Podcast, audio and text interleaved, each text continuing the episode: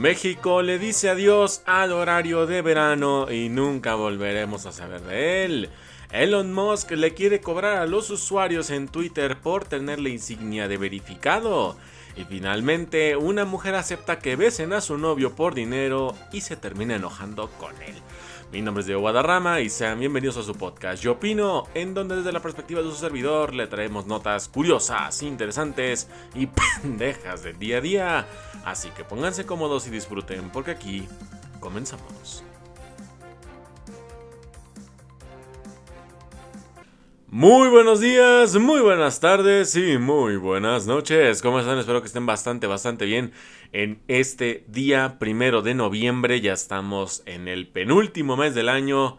Yo se los dije hace unos podcasts, cuando nos demos cuenta ya estaremos diciendo Happy New Year 2023. ¿Por qué? Porque así funciona el tiempo, el espacio, la existencia, así de fucking rápido se nos está yendo el año. Y ya estamos en el primero de noviembre del 2022. Espero que estén muy bien, gente. Donde sea que. ¿Eh? Espero que estén muy bien, gente desde donde sea que me estén escuchando, desde la casa, la oficina o donde sea que me estén escuchando. Gracias por permitirme estar con ustedes una media hora para darles noticias curiosas, interesantes y una que otra que dices está muy pendeja la nota, pero que tiene mucho sentido el por qué la metimos aquí al programa. Igual te invito a que si no me sigues, por favor sígueme a través de Spotify y Amazon Music para llegar a cada vez más y más personas, que cada vez tengamos una comunidad de opinólogos y opinólogas más y más grande. Igual también sígueme en redes sociales, que bueno, están en la descripción tanto de Amazon como de Spotify. Y si no, pues al final del podcast, del programa, te digo, pues mis redes para que me vayas a seguir. Que ahí estoy subiendo contenido, no con la frecuencia que me gustaría por temas de trabajo y demás, pero que trato de mantenerlas actualizadas tanto como me es posible, ¿no? Así que bueno, gente, empecemos con el programa de lleno el día de hoy. Y es que tenemos notas bastante interesantes de qué hablar en este primero de noviembre, episodio 139. Y es que para empezar, si tú eres de México, pues obviamente ya sabes, no te cuento. Es que en México nosotros manejábamos un sistema de dos horarios. El llamado horario de invierno, que es el, horario real, el que es canónico, por decirlo así. Y el horario de verano, que era como un... Mm, llamarlo así, un, un horario en el que se intentaba hacer un cambio, pues que nunca funcionó, ¿no? ¿Esto en qué sentido?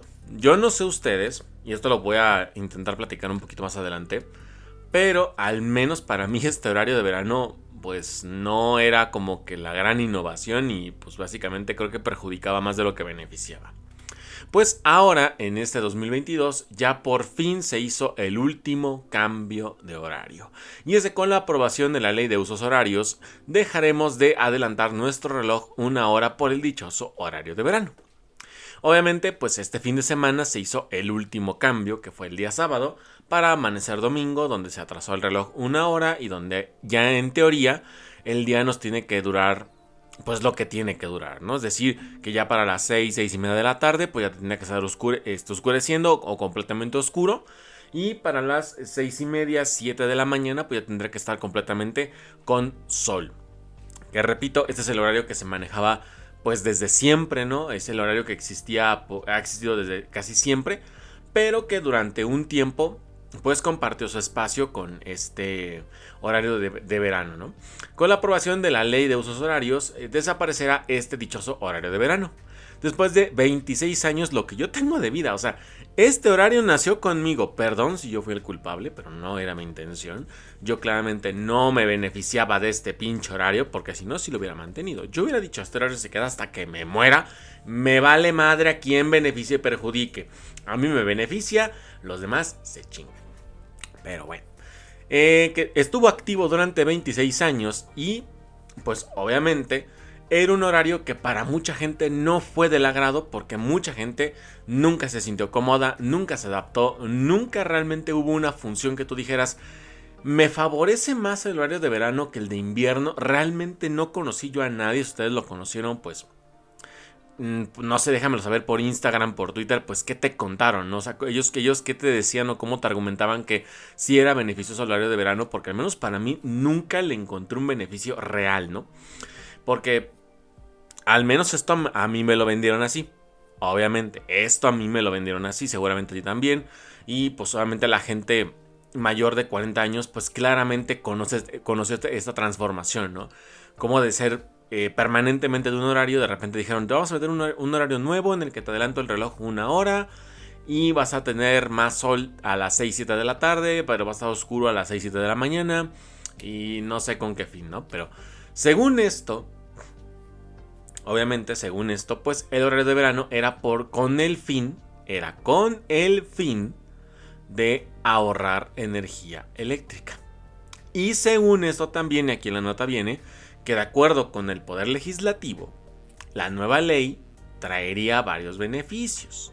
Según ellos, según los huevotes de estos pendejos, era beneficios a la salud, no sé de dónde, no me pregunten de qué científicos preguntaron porque yo ni siquiera sé, me imagino que agarraron el primer vagabundo que encontraron, le hicieron dos, tres preguntas, dijeron, bueno, preguntó de forma elocuente, vamos a meterlo como que fue un estudio científico, ¿no? Eh, en cuanto a beneficios educativos, me imagino que para que no se te complicara llegar tarde a la escuela o algo así, me imagino que por ahí pensaron. No pensaron que como era de noche a las 6, 7 de la mañana, pues pensaron que todavía podían dormir más tiempo y pues obviamente se les iba a complicar más si llegaban más tarde la gente que iba a la escuela, ¿no? Digo, insisto, estoy hablando intentando ser un poquito objetivo, lo más imparcial que puedo, pero es que este horario de verano es imposible defenderlo. ¿eh? Otro beneficio que decían es que era un beneficio económico. Esto combinado con el hecho de que se ahorraba energía eléctrica, que es lo que es el principal argumento con el que nos aventaban este horario. Era como de, te voy a meter horario de verano porque ahorras energía por más tiempo, según ellos. Yo he visto, yo he visto las facturas de la luz de mi papá en los últimos 26 años. Y creo que lo último que le ahorró a mi papá fue el costo de la energía eléctrica. Creo que hasta haciendo que terminó pagando más. Pero entre que subieron la luz y entre este dichoso horario, creo que mi papá lo último que hizo fue ahorrar. Creo que lo último que hizo fue ahorrar con la luz. Eso fue lo último que hizo.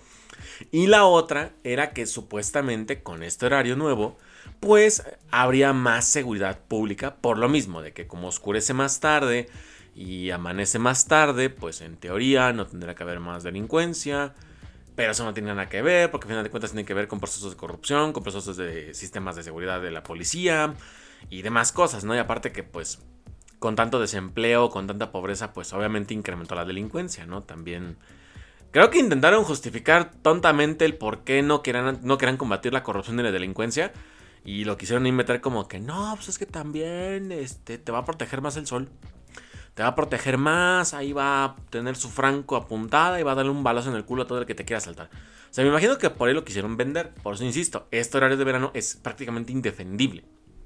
Pero es así como se ha estado manejando. Pero, continuando con la nota, ¿en qué consiste, o al menos en qué se consiste la nueva ley de usos horarios, que pues le dio fin a este dichoso horario de verano? Con la eliminación del horario de verano en México se dejará de adelantar el reloj en abril como se hacía desde 1996 y ahora queda establecido un solo horario para todo el año. Este obviamente pues es el dichoso horario de invierno. Eh, a excepción de algunos municipios de las, de las entidades del norte donde se aplicaron un horario estacional por razones económicas. Aparte tengo entendido que en ciertas partes del país eh, ellos nunca tuvieron un horario de verano porque era imposible porque los descuadrabas bien cabrón porque esas regiones del país estaban por lo general adelantados una hora. Entonces ahorita, por ejemplo, digamos, son las 8 de la noche, en esas zonas eran las 9. Entonces, este horario de verano, más que afectarlos, era como de, güey, literalmente acaban de emparejar el horario con todo el país. O sea, ya en, ya en todo el país son las 8 de la noche o las 9. Ya no son la, ya no, ya no es de que en una parte son las 8, en otra son las 9 sino que ese horario prácticamente nada más emparejaba a todas las demás, todos los municipios y ciudades y estados con este tipo de lugares donde el horario eh, prácticamente nunca cambiaba. Entonces, por eso te digo, no todo el país se ve beneficiado con este cambio de horario, prácticamente nadie se ve beneficiado, pero en particular estas entidades nunca se vieron beneficiadas porque nunca tuvieron que cambiar su horario, prácticamente nunca lo tuvieron que mover. Entonces, era la, la, pues digamos que las desventajas y todo lo que tenía este pedo. Eh, pero bueno, de acuerdo con el decreto de la Cámara Alta, el horario que regía todo el país se basa en los cuatro diferentes usos horarios reconocidos en México, conforme a los acuerdos tomados en la Conferencia Internacional de Meridianos de 1884. El uso horario que más impera en el país es el meridiano 90, 90 eh, grados al este de Greenwich, cuyo horario aplica en 26 entidades del centro del país. En el resto del territorio mexicano habrá una o hasta eh, dos, horas de diferencia respecto a la zona centro del país, tal y como se conocen algunas entidades federativas en las que se maneja esto. Como pueden ser, por ejemplo, Baja California, que tiene esas dos horas de diferencia con el centro, o por ejemplo lugares como Baja California Sur, Nayarit, Sonora, Sinaloa, que manejan una hora menos comparadas con la del centro, y Quintana Roo que maneja una hora más que la zona centro del país. Entonces, esto es, lo que yo decía. Hay lugares de, la, de, México que no realmente no se vieron beneficiadas ni afectadas por el horario, porque a veces ni siquiera tienen que mover nada. Entonces, prácticamente para ellos era como, ok, está chido tu pedo, pero no me, no me beneficia, no me perjudica. Es básicamente como a mí me da igual que atrases o adelantes una hora el reloj. A final de cuentas yo te saco ventaja. O puede que sí, ¿no? Porque me emparejas el horario, es como, bueno, ya estoy emparejado con todo el país o con gran parte del país pero dices, aún así, en algunos puntos no me afecta ni me, beneficia. Es como me da un igual completamente. Entonces es lo que yo decía. Para que más o menos tengan una idea, por si no eres de México, para que más o menos conozcas cómo era el sistema horario. Me imagino que eh, yo recuerdo, según que en otras partes del mundo también se maneja el cambio de horario, también lo tienen. Eh, no sé si sea igual que aquí en México. Aquí en México se manejaba por periodos periodos de seis meses, que era de abril a octubre antes era, en octubre, de abril a octubre y de noviembre a pues abril, ¿no? Entonces eran los seis meses que se manejaban por cada uso horario, pero al menos yo lo puedo decir ahorita que ya agradezco enormemente que ya no tengamos este horario de verano. Yo lo agradezco infinitamente. Ya se habían tardado un chingo. Creo que 26 años fueron más que suficientes para darse cuenta de que no servía este horario y de que nunca lo debieron de haber implementado. Pero en parte puedes ponerte el sombrero de aluminio y decir que es una conspiración de parte de las élites mexicanas o de no sé quién, pero a final de cuentas es un horario que no beneficiaba a nadie y ahora con la administración de López Obrador pues se decidió por darle fin a este nuevo horario que no llegó ni a las tres décadas. Pero no sé gente, déjame saber en comentarios tu opinión con respecto a esto. ¿Cómo lo ves? ¿Te gustaba el horario de verano? ¿No te gustaba? Déjame saber en tu opinión y lo estaremos debatiendo a gustico. Finalmente vámonos con la segunda nota del programa y es que ya regresó uno de nuestros niños consentidos, uno de los consentidechis más grandes que ha tenido este podcast en lo que lleva de existencia. Y es que el señorito Elon Musk finalmente sí se hizo con Twitter, finalmente sí lo adquirió. Finalmente ya es el propietario o el dueño mayorista de la plataforma de El pajarito azul. Y es que ahora Elon Musk, con todas las mil polémicas que tiene por distintas cosas, pues ha sumado una más a la lista. Y es que ahora parece que Elon Musk quiere cobrarle a los usuarios de Twitter por verificarles su cuenta. Y es que Elon Musk quiere hacer ese cobro a usuarios de Twitter con un costo de 8 dólares al mes por la dichosa insignia de verificado en la plataforma. Esta pues solamente la que te indica, esta verificación es que te indica que eres una persona real, que pues solamente tú eres el que administra la cuenta o te la administran, también dependerá. Y que pues obviamente no eres un bot que pues se encarga de partir spam y todo lo que básicamente Elon Musk odia con todo su ser. El nuevo consejero delegado del foro también calificó de una completa mierda el actual sistema de verificación. Yo personalmente lo he intentado verificar en algunas ocasiones mi cuenta para ver si es cierto.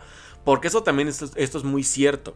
Si no eres un usuario activo de Twitter, también te lo comento porque a final de cuentas, no sé si te ha tocado, en mi caso sí me ha tocado verlo, cuentas de Twitter que no superan los 5000 seguidores y están verificados. O sea, no rebasan los 5000 followers y están verificados. Y, de repente ves una cuenta de 100.000, de 200.000, de, de 700.000 o arriba del millón inclusive, y no están verificados. No están absolutamente verificados. Y es lo que a mí me sorprende de cómo el sistema es tan aleatorio e imparcial, injusto también, podemos llamarlo así, de que no verifica a las cuentas que debe verificar y verifica las que no tiene que verificar. Porque dices, ¿de qué me sirve verificar una cuenta de bot de 3.000 seguidores y tener una cuenta activa de una persona real de 800.000 que no esté verificada? Luego pasa de que quieren verificar y les rebotan la verificación porque dicen, no, es que tienes una cantidad de, un porcentaje del 1% eh, de tus seguidores son bots y por eso no te puedo verificar, ¿no? O de repente ves la cuenta de 3.000 seguidores, dices, de los 3.000 seguidores, 2.999 son bots, pero solamente la cuenta alterna de este cabrón es la real y ya por eso te puedo verificar. Entonces, por ese lado sí estoy de acuerdo con este consejero, porque al final de cuentas sí es cierto. O sea, el sistema es una mierda de verificación. Y vaya, vamos a ver esto. La polémica aquí va a radicar en cuanto al costo. Son 8 dólares. Dices, ok, deben ser como ciento y tantos pesos deben ser. Pero que al final de cuentas, si lo están haciendo por algo, me imagino que es para específicamente tener a las cuentas reales, tenerlas verificadas y que todos los bots y spammers, y spammers que hay en Twitter, pues solamente desaparezcan, ¿no? Esa, esa, es la guerra eterna que tiene Elon Musk. Veremos si la cumple o no, porque también hay que ser muy sinceros. Veremos si la cumple o no, porque una vez que diga, yo sí voy a borrar a los bots y al spam, y corte A, tienes doble o triple cantidad de spammers y cantidad de bots en la plataforma. Entonces, Veremos qué es lo que ocurre en los próximos meses. El empresario escribió en una corriente de mensajes acerca de su plan. El actual sistema de... perdón. El actual sistema de, señores y campesinos de Twitter para saber quién tiene o no tiene una marca de verificación azul es una mierda. Poder para el pueblo. Azul por 8 dólares al mes. Es lo que escribió Elon Musk en su eh, cuenta de Twitter, que sabemos que Musk es súper activo en Twitter, así que pues lo estuvo todo, soltó la sopa en todo Twitter, le hizo saber al mundo entero lo que iba a hacer con su nueva plataforma y bueno, de momento hay muchas opiniones divididas por el momento. ¿eh? Añadió que la tarifa se ajustará por país proporcionalmente a la paridad del poder adquisitivo y prometió que los usuarios tendrán prioridad en las respuestas, menciones y búsquedas y el derecho a publicar videos largos. Esto en particular sí es muy interesante porque en Twitter es una marejada de noticias donde te puedes enterar de lo que sea en cuestión de minutos. No es como Facebook que te avisa tres semanas después de una nota que ya no te interesa saber. Es, es digamos, está pasando algo y en ese momento te enteras. Te llegan tweets en tiempo, casi casi en tiempo real. Te llegan tweets donde te avisan la noticia de que pasó tal accidente, pasó tal noticia, tal presidente quedó electo, ya por fin eh, ganó bueno, tal candidato ganó las elecciones presidenciales y ya por fin toma posesión, donde cómo quedó un partido de fútbol, cómo quedó un este cómo, cómo este cómo fue el rating de un programa en televisión, eh, qué polémica causó tal este Twitter, tal este tuitero, streamer, youtuber, lo que sea, ¿no? Entonces te enteras en tiempo real prácticamente y eso es algo bastante interesante y algo que por eso me gusta Twitter, porque te enteras así en chinga. Esto de la prioridad para las respuestas, menciones y búsquedas es algo que nos puede beneficiar muchísimo a los usuarios, porque no solamente es las respuestas, me imagino yo, para temas de quejas, para temas de, otro estilo, sino también, si me la pones en ese sentido, es para poder buscar, para poder mencionar a personas o para poder responder. Entonces me imagino que por ese lado, si lo van a aplicar en ese término general, en ese término general, va a ser muy beneficioso para toda la comunidad de Twitter. Porque claramente estás, escuchando a los usuarios, claramente estás viendo y escuchando lo que ellos realmente quieren. Porque al final de cuentas Twitter, a pesar de que es una aplicación que en su momento fue del pueblo para el pueblo, como se le puede decir así, pues obviamente empezaron a llegar los bots, empezaron a llegar los bastardos de Facebook que nadie quería, empezaron a llegar muchas personas que pues prácticamente contaminaron y plagaron de toxicidad la plataforma por algo. Por, algo eh, Twitter es la plataforma más tóxica de las redes sociales, es la más tóxica. O sea, desbancó a Facebook. Para que se den una idea de qué tan tóxica es Twitter, literalmente Twitter desbancó a Facebook como la red social más tóxica del mundo. Dices, para haber desbancado a Facebook, yo he visto muchos comentarios ahí que digo, güey, estos deberán ser baneables, pero, oh sorpresa, no los banean. Y güey, digo, ¿cómo es posible que Twitter lo haya logrado? O sea, ¿cuánta gente mierda se brincó a la plataforma que lograron ese que lograron eso? Es lo que a mí bastantemente, bastantemente, no sé, no, sé, si está la palabra, pero me sorprende muchísimo que lo hayan logrado. Es un récord que no podría presumir yo si fuera dueño de Twitter. No lo presumiría para absolutamente nada. Eh, y bueno, por último, que son los videos largos, pues obviamente tiene mucho sentido. Todo mundo ya está permitiendo videos largos. Facebook, Instagram, TikTok. Ya lo están permitiendo. Entonces digo, Twitter, si no se sube ese barco, por llamarlo así, pues obviamente lo deja muy perjudicado y va a perder seguidores. De por sí, Twitter es una de las redes sociales con menos cantidad de usuarios, comparadas con otros gigantes como Facebook, como TikTok o como Instagram. Pero al final de cuentas hay mucho movimiento. O sea, es una red social muy activa. Entonces, entre más beneficios le puedas dar a tu, gente, pues obviamente son plus que van a ayudar muchísimo, pero muchísimo. El hombre más rico del mundo, que habrá comprado Twitter en 44 mil millones de dólares, también ofreció a los suscriptores un puente de pago para los editores que estén dispuestos a trabajar con nosotros. E indicó que produciría un flujo de ingresos para recompensar a los creadores de contenido. Eso de la monetización me interesa un chingo y me interesa saber cómo será el sistema de monetización qué, requisitos van a pedir, si piden una cantidad de followers, una actividad necesaria o simplemente te das de alta y empiezas a monetizar. No sé cómo va a funcionar, pero eh, me imagino ya que con este fin es algo que sin duda va a darle un cambio completamente a esto. Y que espero yo que sea para bien, obviamente. Actualmente existe un proceso de verificación de 6 pasos para obtener la insignia azul de Twitter, que demuestra que eres una cuenta auténtica. Elon Musk también ha dicho que el microblogging debe cobrar por su distintivo azul para luchar contra los bots y los trolls, que son el principal enemigo de Musk. Y se ha informado que los usuarios podrán tener que pagar, podrían pagar hasta 19.99 dólares al mes por dichoso privilegio. O sea, 20 dólares. Ciérralo en 20 dólares. Eh, su plan ha desatado la furia entre las masas de usuarios, incluido el, prolífico tuitero Stephen King, que denunció que abandonará el servicio si se imponía un cargo. El escritor del terror de 75 años tuiteó lo siguiente. 20 dólares al mes por mantener mi, mi tic azul. Al diablo con eso. Deberían pagarme. Si eso instituye, me voy. O sea, básicamente lo que dijo. O sea, tú me empiezas a cobrar por tener mi verificación. Te mando a la chingada en este momento. Y no dudo que sea el único. Va a haber un chingo de gente que lo va a hacer. Un chingo de gente se va a ir de, de, Twitter. Por eso creo que también es lo que causa la polémica. ¿Cuánta gente va a abandonar la, va a abandonar la plataforma una vez que esto ocurra? Tanto gente verificada como gente no verificada. Porque va a ser un parteaguas gigantesco, pero gigantesco va a ser este pedo. Elon Musk respondió al autor de IT, diciendo que la medida se tomaba porque la plataforma de medios sociales no puede depender totalmente de los anunciantes. Y esto es cierto. O sea, una plataforma no puede depender al 100% de los eh, de las promocionales y de los comerciales y los eh, pues básicamente los, la, publicidad. Pero al final de cuentas, si mantuvo vivo más de 10, más de 10 años, pues creo que puede hacerlo otros diseños más. Sea, puede hacerlo sin problema alguno. Pero no sé, gente, déjame saber encontrar tu opinión con respecto a esto. ¿Qué opinas? ¿Cómo lo ves? ¿Te parece bueno? ¿Te parece malo? Tú como usuario de Twitter, si no eres usuario de Twitter, igual déjame saber tu opinión. ¿Cómo lo ves tú desde la perspectiva de que no eres usuario de la plataforma? Déjamelo saber cómo ves y qué opinas con respecto a esto. Y cerramos el programa con la siguiente nota, que ya es la nota pendeja del programa. Y es que la polémica viene por lo siguiente. Una joven acepta que besen a su novio por dinero, pero, chinga, como que no me está gustando, me voy a enojar con él. Le voy a armar la polémica a él cuando la idea falle y ofrecer dinero para realizar todo tipo de retos se ha vuelto a los últimos años.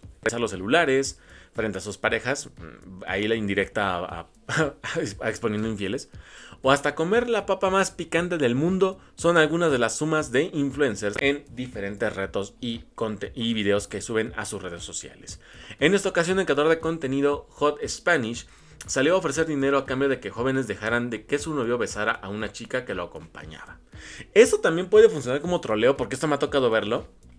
De, de está un güey en la calle y dice, oye, ¿sabes qué? Si tú besas... Esto pasa casi siempre con fútbol, no lo he visto con otras cosas.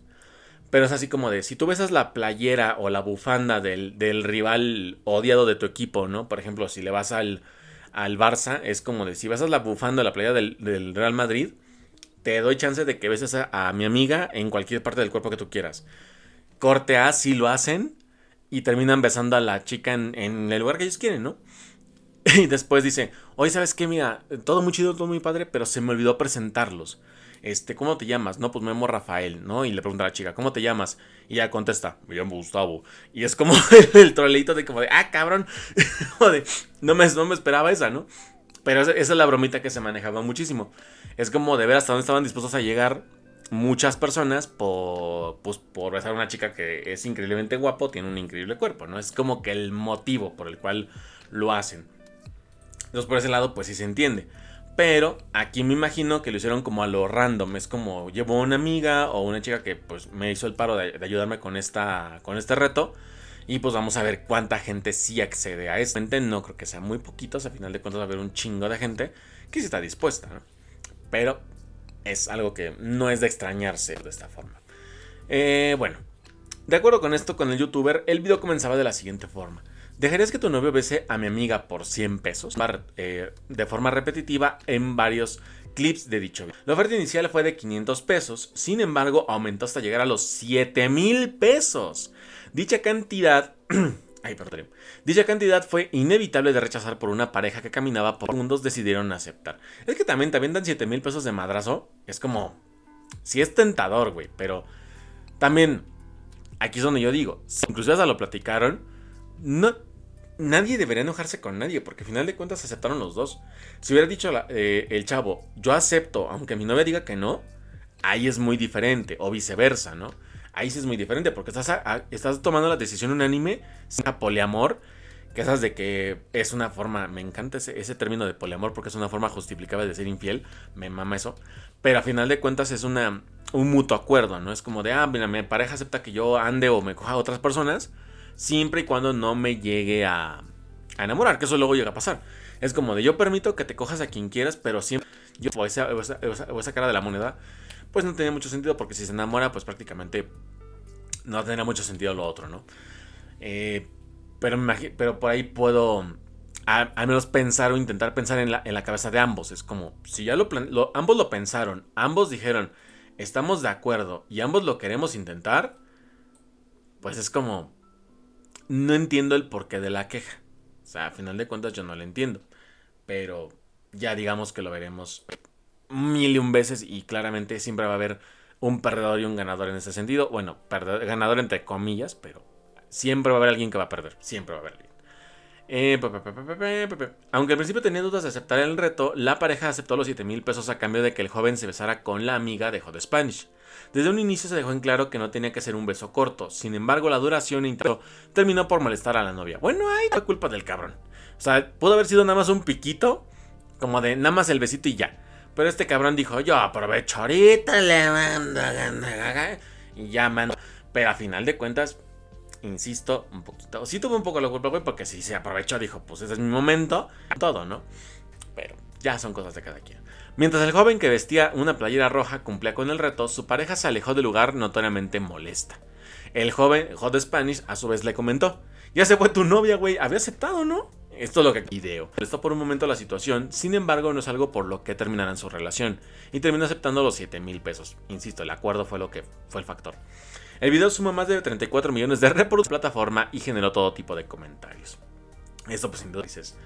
A veces la gente ya nada más hace cosas por simplemente hacerlas. Ya no hay un motivo real por la cual los quiero hacer. Es como, hay dinero, dinero, no tengo que hacer nada más que besar a una persona.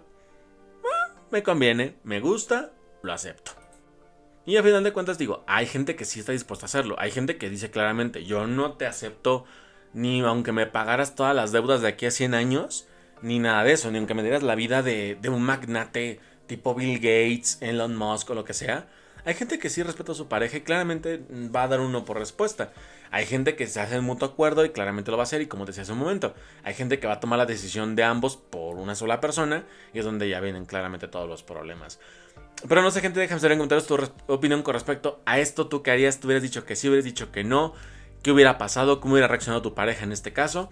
Y lo estaremos debatiendo a gusto. Pero con esto, gente, dejamos el podcast el día de hoy. Espero que te haya gustado muchísimo. Ya saben que si fue así, por favor, sígueme en Spotify o Amazon Music y comparte los podcasts con tus amigos para hacer cada vez más opinólogos y opinólogas en esta comunidad. Y además de que también me sigas en mis redes sociales, que me encuentras en Twitter como Diego-Guadarra, Instagram Diego-Guadarrama con doble A. En TikTok me encuentras como Diego-Guadarram y en YouTube donde hago videos de fútbol alemán me encuentras como Somos Bundesliga, además de la página de Somos Bayern México, donde te mantengo al tanto de las últimas novedades con respecto al Bayern Múnich. Pero con esto, gente, espero que tengan un excelente inicio de semana. Ya es día martes, lo sé. Espero que igualmente tengan un excelente inicio de semana. Excelente inicio de mes de noviembre. Ya el penúltimo mes del año. Ya estamos a nada de decir Happy New Year 2023. No sé qué mierda dije, pero feliz 2023. Les mando un fuerte abrazo. Les mando un fuerte abrazo. Mi nombre es Diego Guadarrama. Y nos estaremos escuchando hasta el próximo podcast. Bye. Pinche madre, no sé qué madre dije.